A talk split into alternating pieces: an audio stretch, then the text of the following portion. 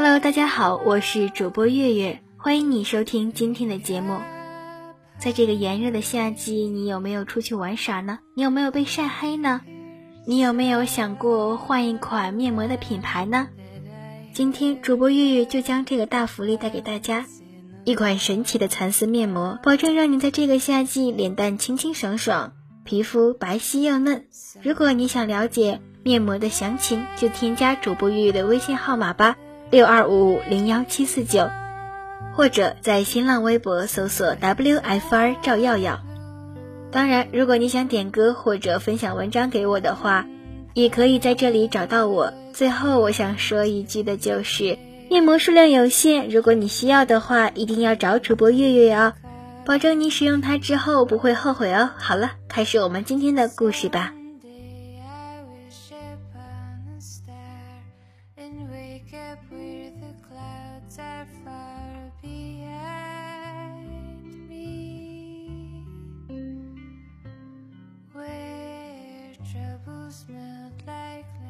straps away above the chimney tops.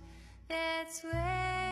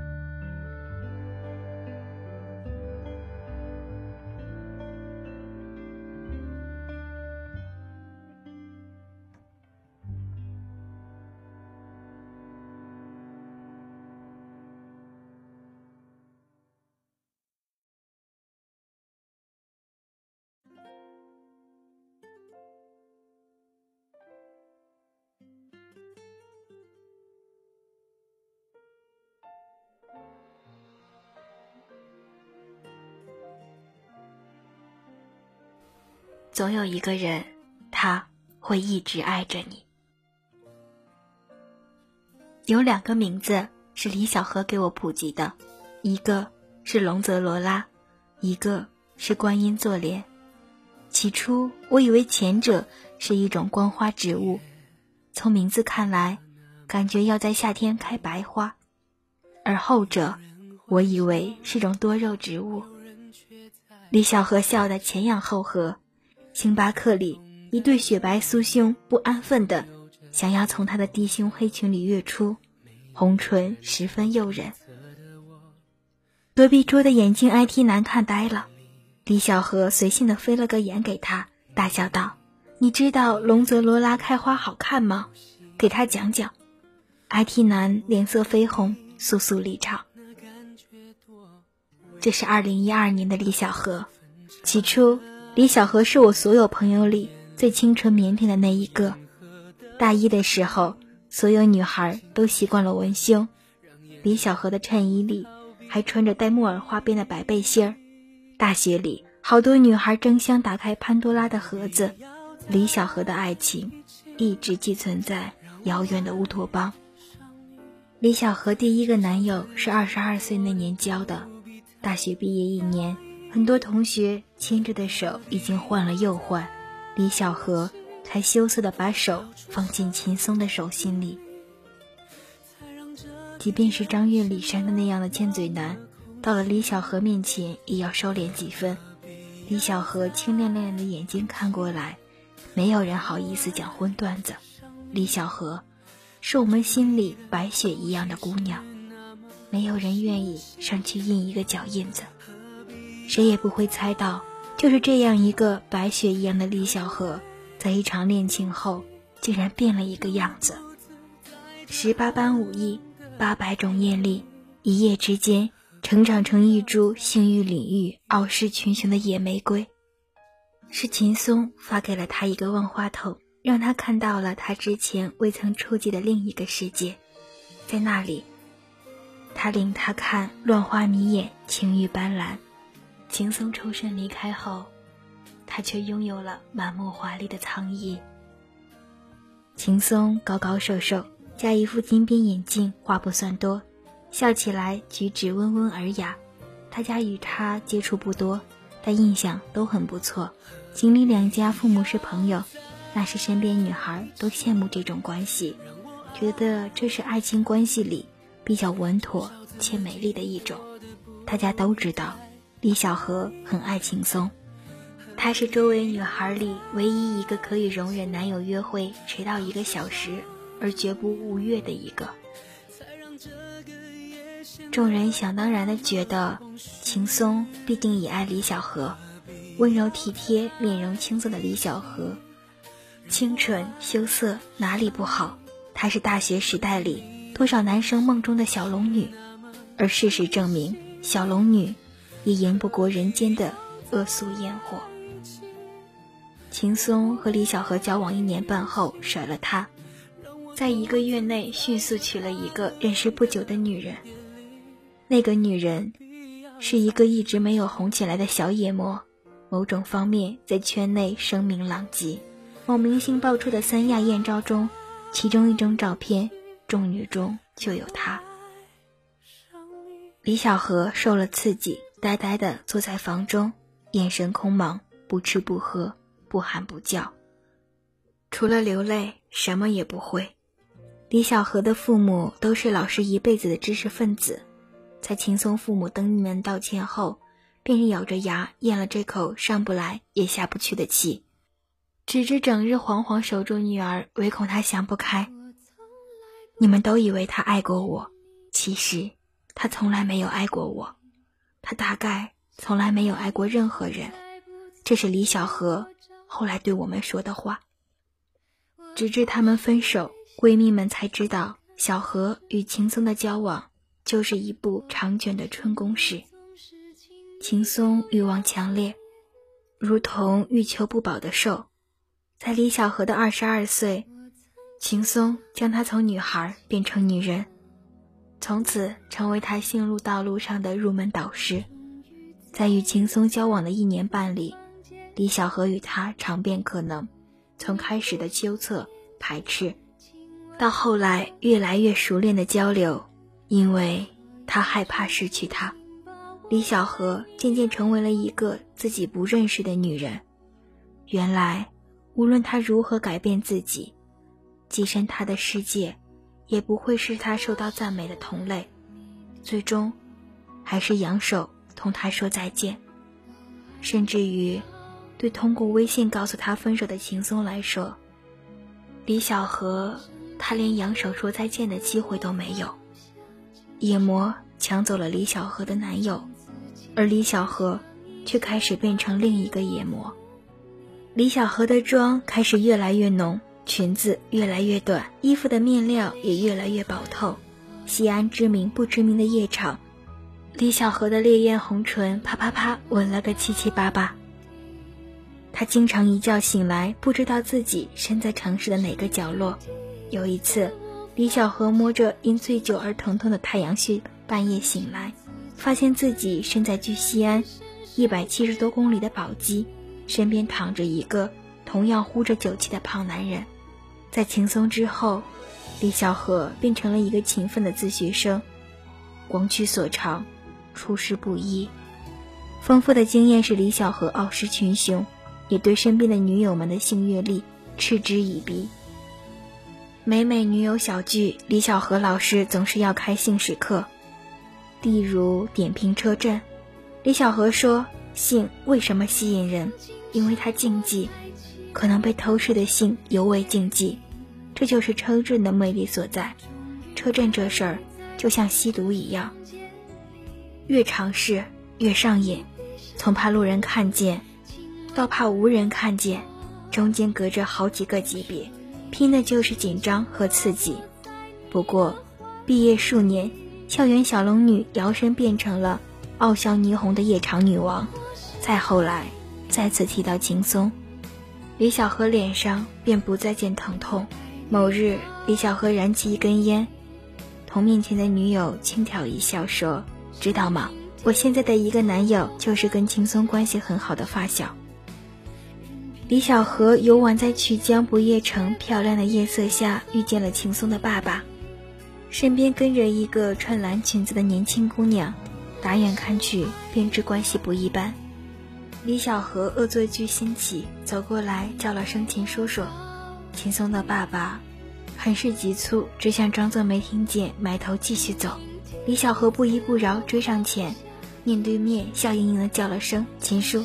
秦爸很无奈，只得殷勤作答，一面拼命试图同蓝裙女孩拉开距离，模样十分尴尬。秦爸走出后不过百米，李小河便在身后放声大笑。如今的李小河再不是从前那个羞怯稚气、去秦松家做乖乖女的那个姑娘。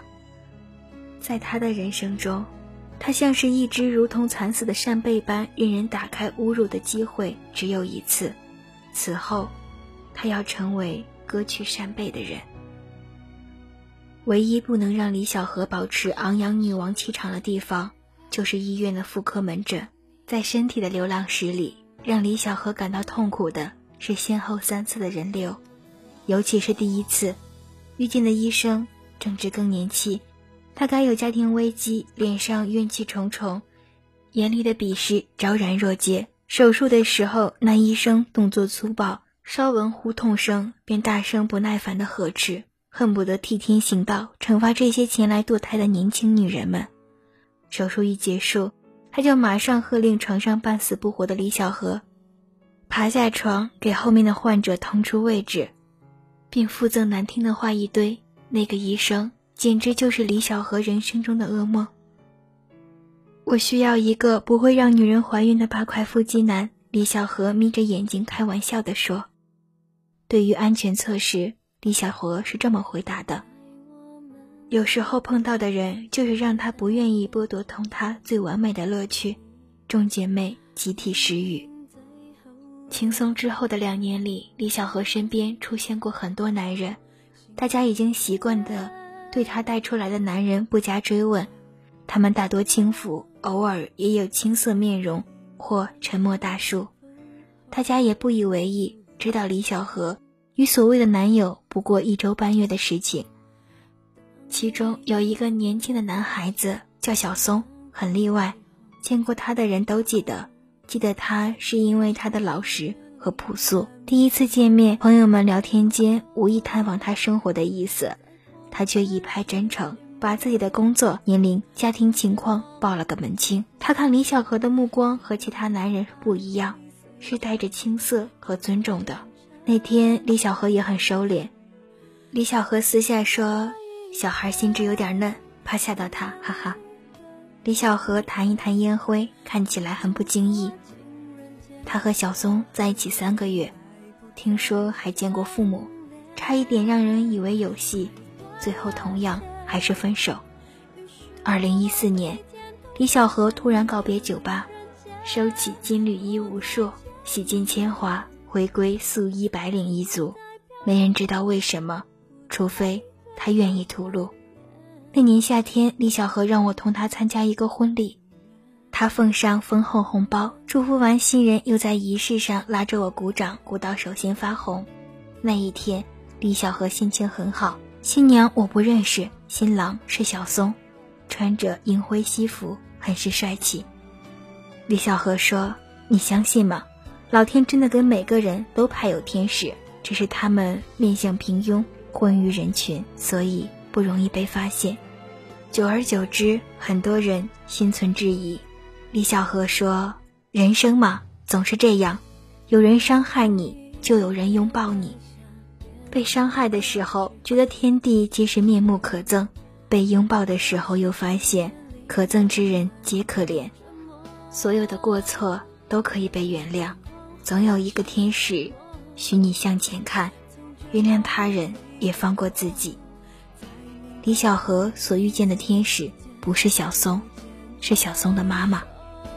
李小河曾经做过三次人流，一个孩子的爸爸是秦松，另外两个孩子的爸爸不知道是谁。第一次遇见一个很粗暴的医生，后两次在同一家医院遇到了同一个医生。在第二家医院，李小河做过一次人流后，便记住了医生的名字，因为他的动作很温柔，而且手术中保持沉默。相比第一个那个医生，他简直就是亲人。所以第三次测出两道杠的时候，李小河直接过了他的号。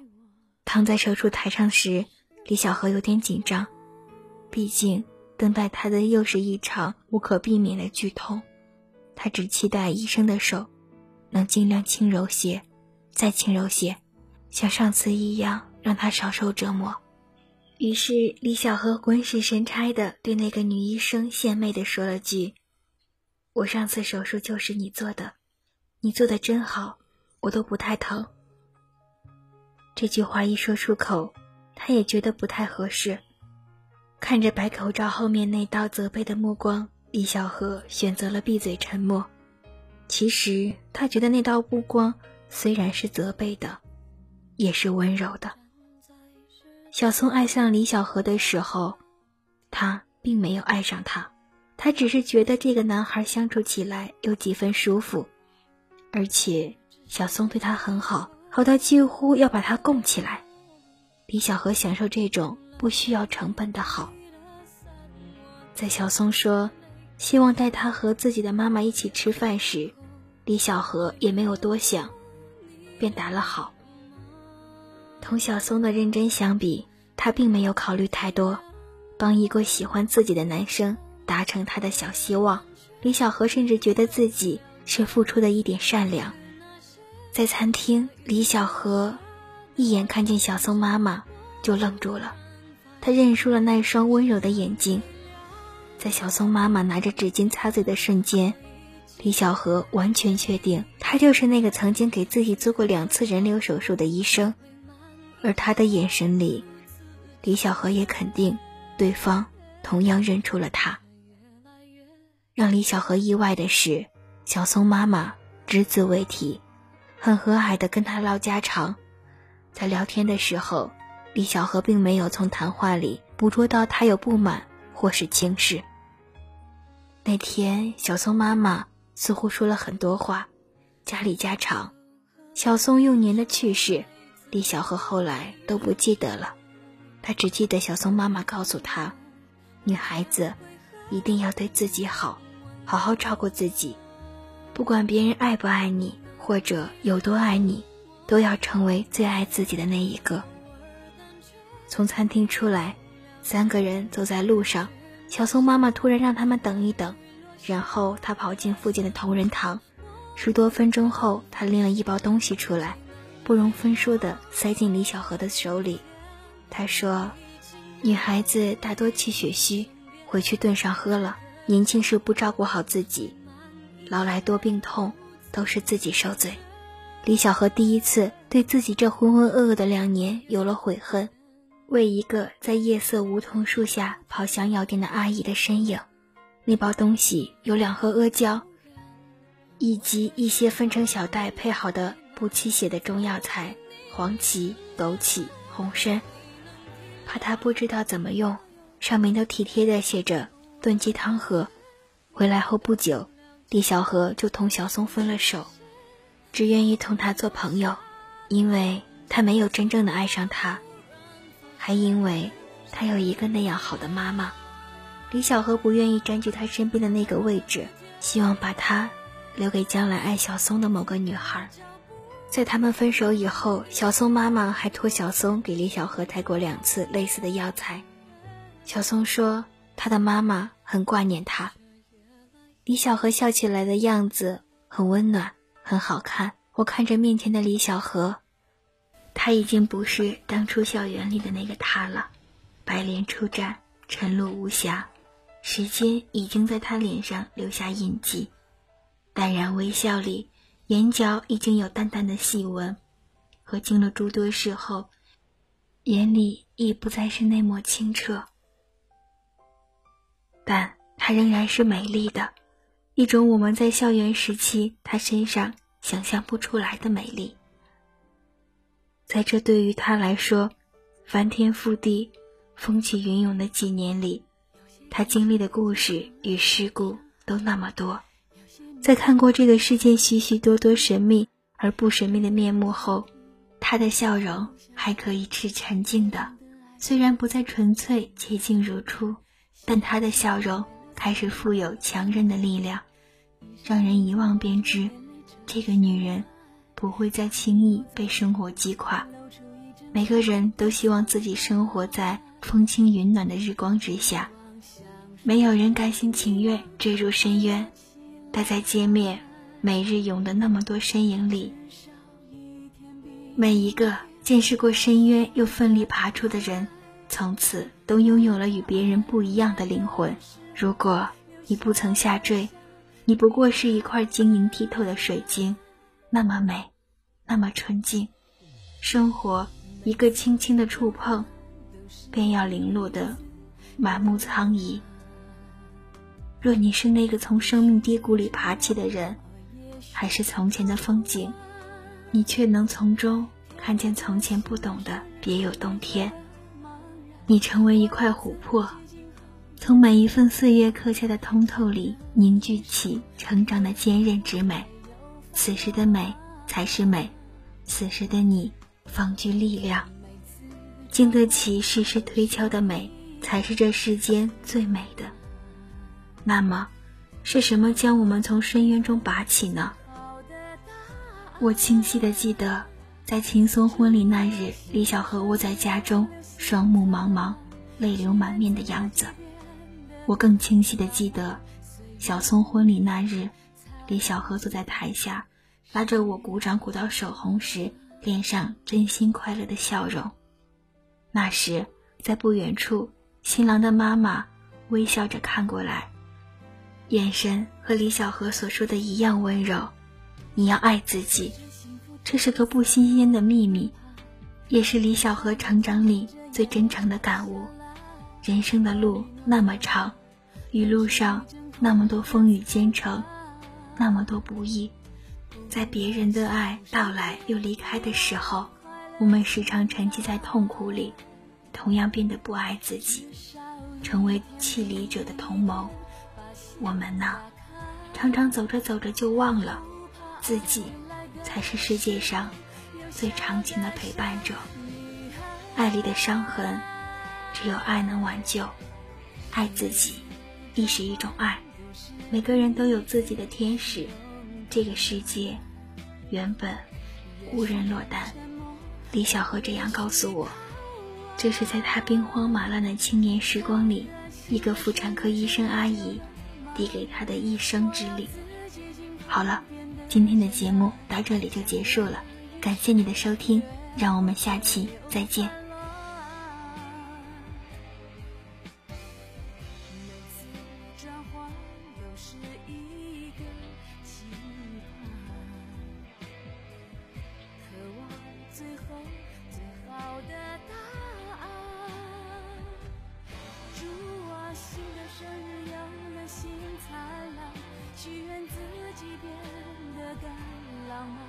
最远的人才真懂释然。每次转换都是一种孤单。也许沉默，也许口吻。挑个新的生日，吹灭旧的茫然。我要自己尽头变得。想的越少，越不会太烦乱。每次转换都是一。